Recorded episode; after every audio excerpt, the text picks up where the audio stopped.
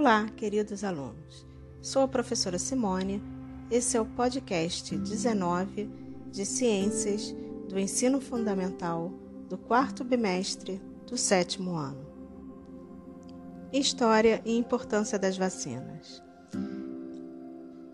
Ao longo da história, elas ajudaram a reduzir expressivamente a incidência de poliomielite, sarampo, tétano, entre outras doenças.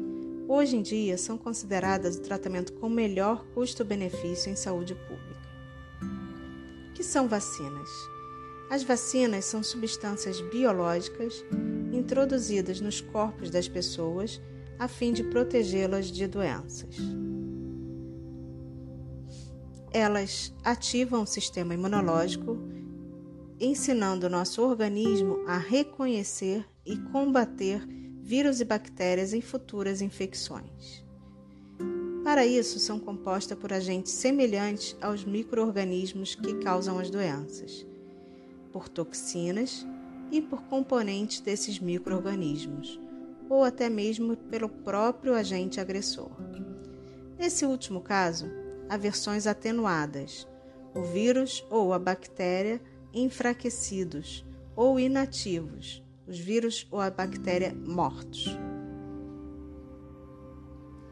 A vacina, ao ser introduzida no corpo, estimula o sistema imunológico humano a produzir os anticorpos necessários para evitar o desenvolvimento da doença, caso a pessoa venha a ter contato com os vírus ou bactérias que são seus causadores.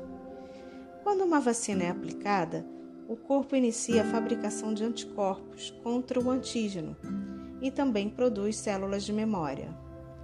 Se posteriormente formos expostos ao mesmo agente, nosso organismo será capaz de produzir uma resposta imunológica mais rápida e, consequentemente, destruirá o antígeno antes que ele cause qualquer dano à saúde.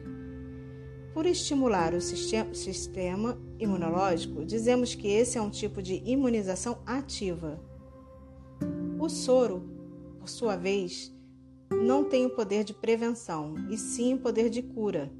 Nesse caso, o produto a ser aplicado no nosso corpo são os próprios anticorpos, não sendo necessária a produção de, dessas substâncias pelo organismo.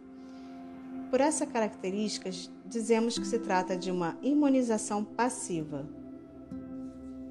Em 1798, o termo vacina surgiu pela primeira vez, graças a uma experiência do médico e cientista inglês Edward Jenner.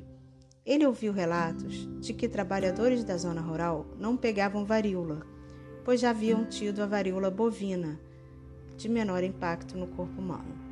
Então ele introduziu os dois vírus em um garoto de 8 anos e percebeu que o rumor tinha de fato uma base científica. A palavra vacina deriva justamente de varíola vaccine, nome científico dado à varíola bovina.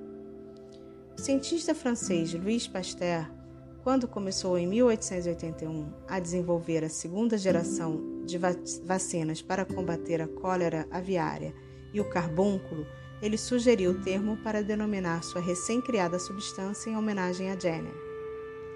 Quem produz vacina?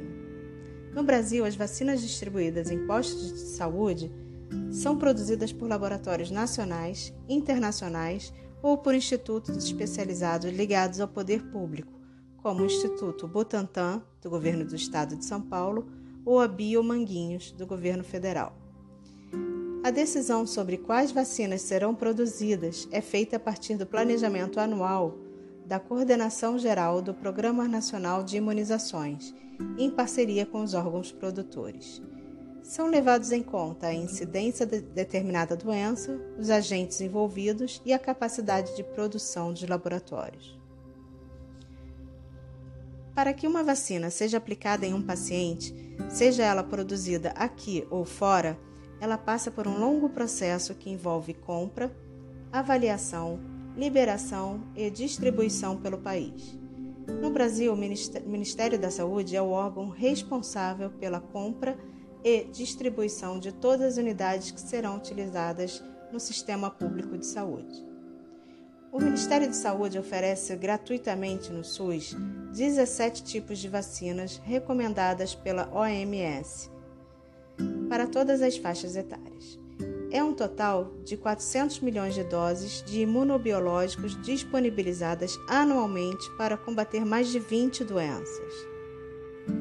O complexo tecnológico de vacinas do Instituto de Tecnologia em Imunobiológicos Biomanguinhos Fiocruz garante a autossuficiência em vacinas essenciais para o calendário básico de imunização do Ministério da Saúde.